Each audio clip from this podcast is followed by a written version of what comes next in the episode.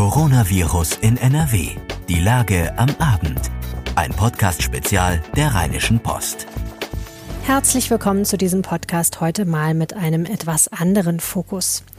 Placebo-Effekt, das habt ihr schon mal gehört. Ein Placebo ist ein Medikament ohne Wirkstoff. Werden neue Medikamente getestet, bildet man meistens zwei Gruppen von Testern. Eine bekommt das Medikament, die andere bekommt das Placebo. So will man messen, ob das Medikament tatsächlich etwas bringt. Sehr oft stellt man dabei aber fest, dass die Placebo-Gruppe trotzdem Effekte spürt.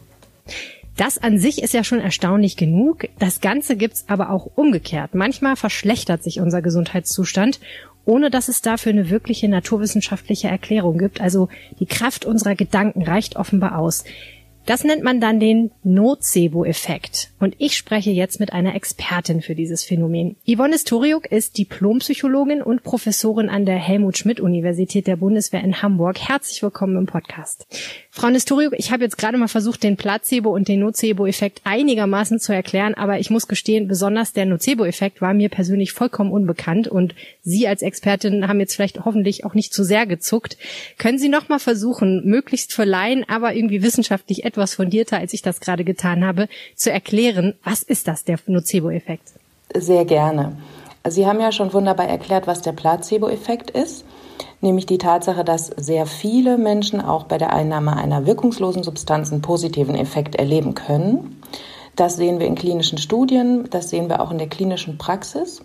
Und genau die andere Seite der Medaille ist also dann der Nocebo-Effekt. Und dieser bedeutet, dass bei der Einnahme einer an sich wirkungslosen Substanz, also nehmen wir mal ein Placebo, eine sogenannte Zuckertablette, dass dann zum Beispiel die Person Nebenwirkungen empfindet und einen Hautausschlag entwickelt oder einen Juckreiz entwickelt. Das äh, ist der Nocebo-Effekt und der ist auch sehr häufig in klinischen Studien zu finden und auch in der klinischen Praxis. Sie haben gerade erwähnt, dass man Ausschläge entwickeln kann. Das ist ja schon eigentlich eine recht heftige Reaktion und eine sehr konkrete. Wie weit kann das denn gehen? Also kann man jetzt mal ganz extrem gesprochen am Nocebo-Effekt sterben, weil man zum Beispiel, weiß ich auch nicht, einen Herzinfarkt kriegt oder so? Ähm, dazu äh, sind keine Studien bekannt. Wenn man aber ähm, sich da nochmal weiter umtut im ethnologischen Bereich und äh, interkulturell schaut, dann könnte man schon den Schamanismus, also wenn äh, innerhalb der äh, Kultur, die daran glaubt, ne, äh, dann ein Schamane eine, eine negative, einen negativen Ausspruch tut und jemand daraufhin sehr stark erkrankt, das als maximales Beispiel für einen Nocebo-Effekt äh, deuten. Und dass das bis zum Tod führen kann, ist auch berichtet. Aber das ist jetzt da haben wir uns jetzt schon gleich zu Anfang weit weg von den wissenschaftlichen Studien äh, bewegt. Ne? Also ja, kann ich mir vorstellen. Aber was Sie sagen, ist im Prinzip, man könnte annehmen, dass solche Effekte, wie zum Beispiel, ich sage jetzt mal leinhaft ausgedrückt, eine Art Fluch und dann der tatsächlich möglicherweise negative Konsequenzen in irgendeiner Form hat, dass der erklärbar ist möglicherweise durch ganz den genau, ganz genau. Und das Wichtige, was dabei schon angeklungen ist, sind die äh, Wirkmechanismen, also die äh, Wege, wie wir uns in der Forschung heute erklären, wie das überhaupt funktionieren kann, warum es Nocebo-Effekte gibt. Und die beiden Wege, über die da hauptsächlich geforscht wird und die wir bisher auch in vielen Studien bestätigen konnten, sind die negativen Erwartungen einer Person und eigene Vorerfahrungen.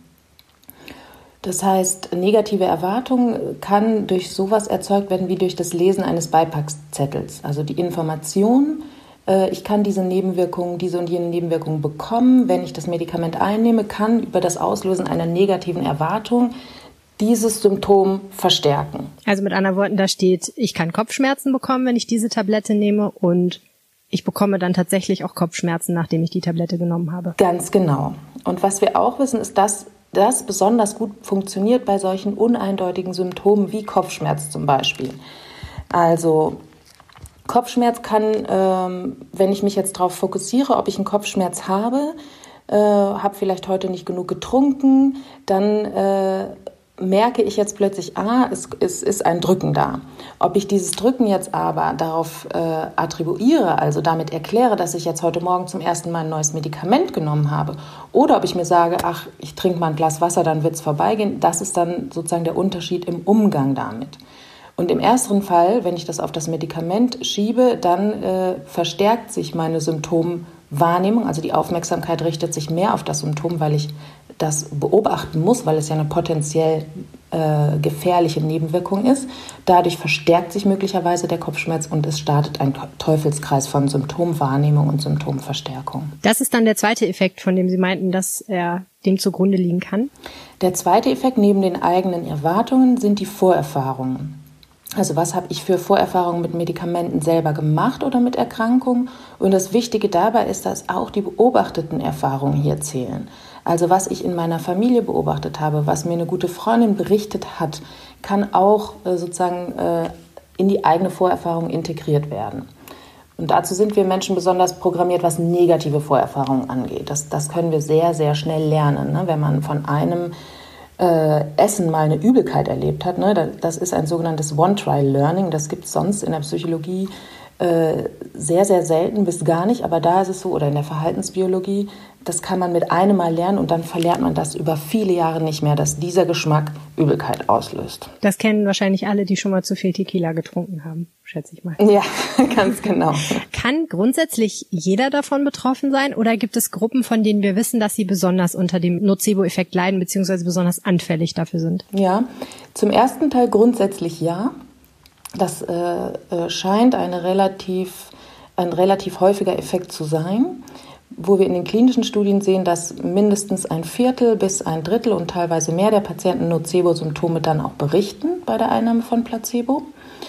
Und dann ist es nochmal, das ist auch sehr wichtig, dass Sie das fragen, eben abhängig davon, welche Grunderkrankungen eine Person hat und auch von der Persönlichkeit und von solchen Faktoren wie äh, Erleben von Ängstlichkeit. Also tendenziell, wenn ich sowieso schon von Krankheiten betroffen bin und vielleicht auch ein ängstlicheres Naturell habe, dann ist es wahrscheinlicher, dass der Nocebo-Effekt eintritt? Genau, wahrscheinlicher. Verstehe. Der klassische Fall, haben Sie ja gerade gesagt, ist, äh, man bekommt ein Medikament oder man nimmt ein Medikament ein. Ich habe gelesen, dass es aber tatsächlich auch Nocebo-Effekte gibt, die man beobachten kann, wenn Menschen zum Beispiel jetzt große Angst vor Elektrosmog haben oder zum Beispiel einen leichten Autounfall haben und dann riesengroße Schmerzen haben, obwohl das eigentlich nicht unbedingt sein müsste. Ja. Sie meinen, dass es nicht nur die Einnahme einer Tablette ist, sondern zum Beispiel auch eine negative Information. Ja. Genau, ja. Das kann ähm, auch Nocebo-Effekte auslösen und verstärken. Ja. Dann kommen wir mal zu Corona. Es ist ja klar, aktuell sind wir umgeben von Nachrichten zu dieser Pandemie. Ständig hören wir von Infektionen, ständig hören wir von Symptomen. Reicht das aus Ihrer Sicht schon aus, um bei manchen Menschen einen Nocebo-Effekt auszulösen? Was vermuten Sie? Das heißt auf jeden Fall, dass wir aktuell in einer Situation sind, wo sich Nocebo-Effekte gehäuft finden lassen und wo wir alle gefragt sind, einen Umgang äh, mit dieser Flut an negativen Informationen zu finden. Nun hatte ich ja zu Beginn gesagt, dass negative Erwartungen äh, Nocebo-Effekte auslösen können und dass diese Erwartungen insbesondere auch durch Informationen, gesundheitsrelevante Informationen ausgelöst werden. Also was sagt mir der Arzt, was steht im Beipackzettel? Und jetzt sagt mir nicht nur der Arzt und der Beipackzettel, sondern die komplette Bundesregierung und die ganze Information, die über die Medien auf uns einströmt, Corona ist eine große Gefahr, zu Recht natürlich. Diese und jene Symptome sind zu beobachten, das und jenes ist zu beachten und so hoch sind die Todesraten. Das ist natürlich klar, dass diese Flut an negativen Informationen hier dann auch äh, Effekte hat im Sinne von Nocebo, dass sie zum Beispiel Ängste schüren. Und hier gilt es äh, zu überlegen, was können wir dann ähm, tun, um dem etwas entgegenzusetzen. Aber schauen wir erstmal dahin, was das vielleicht für einen Effekt hat, die Ängste. Wenn ich jetzt in dieser Situation Ängste verspüre, dann sind die natürlich erstmal funktional, weil sie dazu führen, dass ich weniger rausgehe und mich als Individuum schütze und damit die Gesellschaft schütze. Was heißt funktional? Das heißt nützlich übersetzt. Nützlich, sinnvoll, mhm. genau. Äh, wir, die, die Ängste, die wir jetzt spüren beim Rausgehen, die sind nützlich, weil sie uns davor schützen, uns, uns und andere zu infizieren und somit für die gesamte Gesellschaft hilfreich sind an der Stelle. Okay. Sie werden aber schädlich auf der anderen Seite, wenn ich dann bei mich zu Hause, ich sitze ja, viele sitzen ja jetzt einfach zu Hause und sind isoliert. Diese Isolation, wissen wir, hat psychologisch negative Folgen äh, bis hin auch äh, auf, den, auf unseren eigenen Körper, auf das Immunsystem. Und wenn ich jetzt zusätzlich zu Hause mich auch nicht es schaffe, von der Angst abzulenken, was natürlich aktuell auch vielen Menschen so geht, nämlich solchen mit psychischen Vorerkrankungen, dann äh, wird die Angst zu etwas rein Negativem und belastet. Und das wäre dann sozusagen auch der Nocebo-Effekt von den ganzen negativen Informationen, dass die funktionale Seite der Angst, nämlich sich und andere zu schützen, äh, so weit übertrieben wird, dass, dass Menschen zu Hause sitzen und nichts anderes mehr als Angst erleben und dadurch äh, es ihnen noch schlechter geht, als es in der jetzigen Situation sein müsste. Hm. Sie hatten ja vorhin gesagt, dass besonders bei eher diffuseren Symptomatiken, zum Beispiel Kopfschmerzen, ähm, Nocebo-Effekte auftreten können, weil man eben leichter vielleicht sie fehlinterpretieren kann oder körperliche Symptome dann in eine falsche Schublade sozusagen sortiert. Ähm, was gibt's denn bei Corona für Symptome, wo Sie sagen würden, das könnte eventuell sein, dass man das eher mal verspürt, als dass man tatsächlich infiziert ist?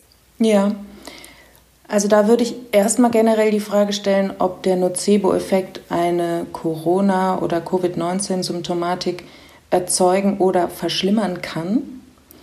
Und das würde ich jetzt erstmal als eher unwahrscheinlich ansehen. Es gibt dazu aktuell ähm, keine Daten. Das wäre sicherlich spannend, das auch nochmal zu untersuchen. Aber von dem, was wir über den Nocebo-Effekt wissen, wie Sie auch jetzt schon richtig gesagt haben, wirkt auch eher auf subjektiv berichtete, sehr schwankende Symptome. Dafür ist äh, Corona einfach eine viel zu äh, starke und drastische und schnell verlaufende Erkrankung, als dass man sich hier eine besonders starke Rolle von Kontexteffekten auf den Krankheitsverlauf und den Symptomverlauf selber vorstellen könnte.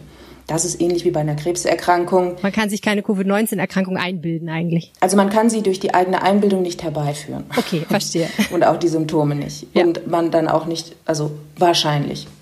Ich halte das für unwahrscheinlich ähnlich wie bei Krebserkrankungen, wo wir auch per se keine Placebo- und Nocebo-Effekte sehen, aber bei den Co-Behandlungen, die solche schweren Erkrankungen äh, benötigen. Ähm, und bei dem Umgang mit der Erkrankung, da spielt wiederum Nocebo und Placebo eine große Rolle, also die Effekte äh, des Kontextes und der eigenen Erwartungen. Und wenn wir dann jetzt auf Corona zurückkommen, dann müssen wir sagen, dass da geht es dann um den Einzelnen, wie viel, wie viel Angst hat die Person zu Hause vor Corona? Wie stark leidet sie unter den negativen ähm, Beiträgen aus den Medien, denen man jetzt auch nicht entkommen kann und es auch nicht vollständig sollte? Und das äh, wären dann äh, negative Effekte, ähm, die mit Nocebo ähm, erklärt werden können. Können Sie ein Beispiel geben? Also die Person, ähm, die jetzt zu Hause sitzt und aufgrund von Angst vor Corona sich gar nicht mehr rausbewegt und sich gar nicht mehr positiv ablenken kann, ähm, die leidet quasi ja doppelt unter der Situation. Die hat dann eine, ähm, eine verstärkte psychische negative Symptomatik. Verstehe. Das heißt, man rutscht eher in eine Depression, weil man öfter gehört hat, dass das ein Effekt sein kann, könnte man sagen. Richtig. Es kann der Beginn eines Teufelskreises sein. Ne? Wir haben jetzt alle eine ähm, staatlich verordnete, auch korrekt, also wichtige soziale Isolationsphase. Wenn wir aber dann jetzt in dieser Zeit anfangen, nur auf die negative Berichterstattung zu fokussieren, dann auf unsere eigene negative Symptomatik fokussieren, dann kann das depressive Symptome ähm, verstärken oder auslösen. Das führt dann vielleicht dazu, dass der eigene Aufmerksamkeitsfokus sich noch mehr auf das Innere richtet und die, die, die negativen Körpersymptome verstärkt wahrgenommen werden.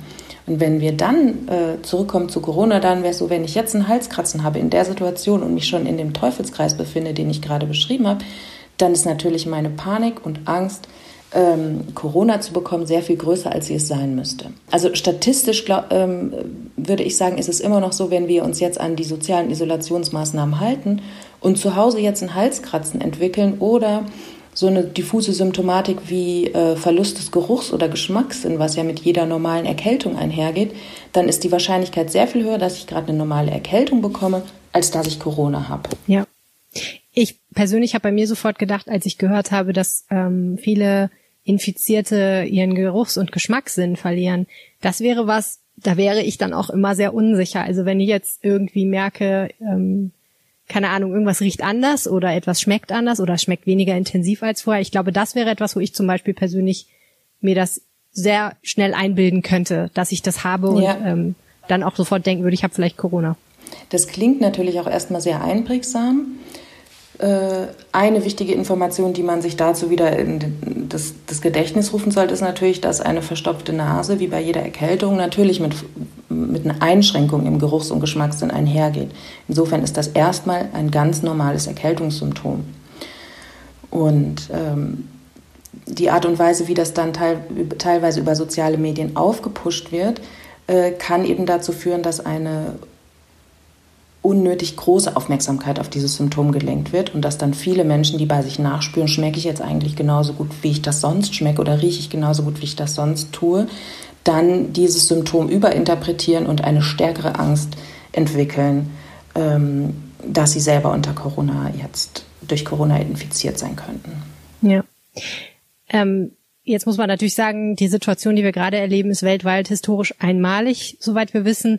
Ähm, Trotzdem ist wahrscheinlich ja so eine Pandemie durchaus ein interessantes Forschungsfeld für Wissenschaftler, die sich mit dem Nocebo-Effekt beschäftigen. Gibt es da denn schon irgendwelche Forschungen zu zum Thema Pandemie und Nocebo-Effekt? Also es gibt einige ähm, psychologische und kommunikationswissenschaftliche Studien, die untersuchen, wie gehen die Menschen jetzt mit dieser Pandemie um? Wie sind die Verläufe ähm, zum Beispiel von dem Vertrauen in die Medien. Wie sehr, ähm, das, das, sind Untersuchungen, die groß angelegt sind und wochenweise stattfinden, äh, wo die Leute befragt werden, wie sehr vertrauen sie den Medien, wie stark haben sie Ängste, wie stark erleben sie depressive Symptome, wie stark leiden sie unter der Isolation. Also das sind alles sehr wichtige psychologische Aspekte, die jetzt hier untersucht werden. Und der Nocebo-Effekt gehört sicher auch dazu, insbesondere in dem Maße, ähm, wie wir dann auch selbst umgehen mit den äh, negativen, überwiegend negativen Berichterstattungen aus den Medien. Mir sind jetzt aktuell dazu keine Studien äh, bekannt. Aber was wir aus, aus unserem äh, Wissen um den Nocebo-Effekt bisher sagen können, ist, ähm, dass der Nocebo-Effekt zum Beispiel auch auf die Wundheilung und auf das Immunsystem wirken kann. Das wissen wir aus Studien. Das heißt, ja, äh, wenn Studierende zum Beispiel, die untersucht werden in der Klausurenphase, äh, eine kleine standardisierte Stanzbiopsie, so eine Stanzwunde bekommen, dann verheilt diese Wunde deutlich langsamer als in Zeiten, wenn sie nicht in Klausurstressphase befinden. Ähm, und das mit Corona ist natürlich eine deutlich drastischere gesamtgesellschaftliche Belastung, die mit Stressoren einhergeht. Und daraus können wir jetzt auch erstmal schlussfolgern, dass es also sehr, sehr wichtig ist, dass wir alle jetzt darauf achten, ähm, wie wir mit den negativen Informationen umgehen. Und da können wir auch wiederum aus der Wissenschaft ein paar ähm, Hinweise ableiten, was jetzt gut wäre. Schießen Sie los. Ja, also das Erste äh, wäre einmal ähm, das, was Sie jetzt eigentlich auch gerade machen oder was wir jetzt hier tun, über den Nocebo-Effekt zu informieren. Erstmal ist es, glaube ich, an der Stelle wichtig zu verstehen, dass die eigenen negativen Erwartungen oder Ängste tatsächlich auch Symptome und Beschwerden auslösen oder verstärken können. Das haben wir bereits in ähm, den ersten Studien untersucht mit Patienten mit chronischen Erkrankungen und konnten hier zeigen, dass sich dann dadurch die Nebenwirkungslast verringern lässt. Also wenn Patienten das wissen, dass der Nocebo-Effekt so wirkt, dann finden sie auch im Gespräch mit den Therapeuten oder für sich selbst andere Wege, äh, mit den Symptomen umzugehen. Mhm. Zieht praktisch so eine Metaebene ein. Genau, es tut mir vielleicht nicht so gut, mich so viel mit dem Beipackzettel so intensiv zu beschäftigen oder nach negativen Informationen über Google zu suchen, sondern ich suche jetzt mal aktiv nach positiven Informationen und äh, gucke sozusagen, dass, mal, dass die Dosis, die Balance von notwendigen negativen äh, Informationen mit neutralen und positiven Informationen gehalten wird. Und das können wir auch direkt auf Corona übertragen, wenn wir sagen, okay, wir gucken uns die Todesraten an, das ist total relevant und wichtig. Wir gucken uns aber andererseits auch die Raten der Immunisierten an. Und wir äh, versuchen auch, die Informationen so in einen positiven oder möglichst neutraleren Kontext zu setzen. Hm. Plus, ich vermute, ähm, wenn man weiß, dass es den Nocebo-Effekt gibt, kann man auch die eigene Symptomatik nochmal anders hinterfragen, ne? Ganz genau. Da kann man sich vielleicht auch eben diese Frage stellen, die ich anfangs gesagt habe beim Kopfschmerzen. Wie war mein Tag heute? Habe ich vielleicht zu wenig getrunken oder zu wenig geschlafen oder mich irgendwie verlegen, dass man dann nach alternativen, gutartigen Erklärungen für ein Symptom anfängt zu suchen und die finden sich dann häufig. Hm. Ein Problem ist natürlich, ähm, ich finde, das ist bei psychosomatischen Erkrankungen oft so ein bisschen so, ähm, wenn man andere Menschen anschaut und merkt, okay, die haben jetzt irgendwie Symptome und sie sind vielleicht generell so ein bisschen der ängstliche Typ, dann ist es natürlich total schwierig, den Leuten dann zu sagen, oh, das ist doch bestimmt psychosomatisch oder das ist doch bestimmt der Nocebo-Effekt. Denn man möchte ja die Symptome der anderen auch nicht abtun. Ne? Kann man denn trotzdem irgendwie anderen Menschen, mit denen man vielleicht zu tun hat und die möglicherweise dann auch eher betrübt sind jetzt in der aktuellen Lage, kann man denen irgendwie helfen? Also ich denke, in, im Umgang mit diesen Patienten ist das Allerwichtigste, erstmal diese Symptome ernst zu nehmen, weil diese Patienten diese Symptome tatsächlich erleben und darunter leiden. Also nicht abtun. Bei Corona ist es natürlich so, dass wir jetzt alle ganz anders damit umgehen müssen. Also auch wenn ich jetzt dieses Halskratzen spüre, dann muss ich mich in der jetzigen Situation trotzdem testen lassen oder äh, selber aktiv in Isolation oder Quarantäne begeben zum Schutz. Was man aber Positives tun kann, ist dann trotzdem zusätzlich nach Positivem suchen und aktiv bleiben. Das sind auch ähm, dazu gehört es zum Beispiel, ähm, auch wenn ich zu Hause alleine sitze und gerade isoliert bin und nicht das tun kann, was ich gerne tun möchte, äh, einmal morgens oder abends kurz zu überlegen, wofür bin ich dankbar da fallen einem sicherlich eine ganze Menge Sachen ein, wo man jetzt gerade lebt, äh, wie es einem geht, wie es der, äh, wie es der, den Freunden oder Verwandten geht, ganz viele Dinge, die positiv sind und für die man dankbar sein kann. Also das heißt, man könnte versuchen dann abseits von der Symptomatik und der Belastung einfach einen positiven Gegenpol zu setzen im Alltag. Okay. Wir bei RP Online berichten ja auch sehr, sehr viel über Corona, über Covid-19, ähm, über die ganze Pandemie. Was würden Sie sich denn von uns wünschen, also von den Medien? Ich glaube, dass die Medien aktuell ähm, an vielen Stellen schon richtig, richtig gut mit dem Thema umgehen und sehr fundiert berichten. Das wäre erstmal das Erste, also ein großes Lob. Äh, und das sieht man auch in den Umfragen, dass Dankeschön. Äh, in Deutschland die Menschen äh, zufrieden sind mit den Informationen, die sie bekommen. Das ist wichtig und auch viel verstanden haben zu dem, ähm, was Corona ist und wie wir jetzt damit umgehen und warum wir das tun. Und der größte Faktor dabei ist natürlich die Unsicherheit, weil wir uns jetzt auch gerade sehr viel und stark auf Forschungsergebnisse verlassen, die immer mit Unsicherheit behaftet sind, sind auch die Maßnahmen, die dann politisch ergriffen werden, mit Unsicherheit behaftet. Also diese Unsicherheit zu kommunizieren und rüberzubringen, in einem, das, das ist, glaube ich, die, die große Herausforderung, die jetzt da ist. Und was würde ich jetzt aus Sicht auch insbesondere auf den Nocebo-Effekt hier empfehlen oder mir wünschen? Ich glaube vor allem, dass die Informationen, was Risiken angeht, äh, immer in einen Kontext gesetzt werden. Also dass dann auch, wenn über Risikofaktoren gesprochen wird, gleichzeitig auch über Schutzfaktoren gesprochen wird dass also auch die Menschen, die dann sich als Risikopatienten äh, in der jetzigen Situation sehen, auch Informationen da, dazu bekommen, was sind Schutzfaktoren, also individuell dann auch gesehen. Hat jemand schon besonders viele grippale Effekte gehabt oder ist häufig geimpft worden? Das kann auch, wenn jemand ein Risikopatient ist, ein Schutzfaktor sein, damit man sich ein bisschen sicherer fühlen kann. Ja, ich verstehe. Eine letzte Frage. Gibt es eigentlich auch den doppelten Nocebo-Effekt? Das heißt, wenn man sich sehr, sehr viel mit dem Nocebo-Effekt beschäftigt, diagnostiziert man den möglicherweise bei sich selber, bekommt den von alleine. Also denkt öfter mal, oh, das ist bestimmt nur der Nocebo-Effekt. Der Meta-Nocebo-Effekt. Also da ist es immer gut, sich zusätzlich auch noch mit dem Placebo zu beschäftigen. Das ist dann sozusagen der Ausgleich. Ja. ja, verstehe. Also immer, immer auch das Gegenmittel anwenden. Das ist eine gute Idee. Ganz genau, eine gute Balance finden. Frau Professor Nestoriuk, vielen herzlichen Dank. Ich habe äh, jetzt endlich mal ein paar Sachen besser verstanden als vorher. Herzlichen Dank. Das freut mich. Prima. Dann sage ich mal, bleiben Sie gesund. Ja, Sie auch. Das war Coronavirus in NRW für heute. Wenn ihr eine Frage habt, schickt mir gerne eine WhatsApp-Nachricht, gerne auch als Sprachnachricht. Die Telefonnummer lautet 0171 90 38 099. Weitere Informationen dazu findet ihr auf rp-online.de slash coronapod. Ihr könnt mir auch eine Mail schreiben an helene.pawlitzki.rheinische-post.de. Alle aktuellen Nachrichten zu Corona findet ihr jederzeit in unserem Live-Blog auf RP Online und morgen früh wie gewohnt wieder im Aufwacher-Podcast. Ich freue mich, wenn ihr morgen wieder zuhört. Bleibt gesund. Mehr bei uns im Netz www.rp-online.de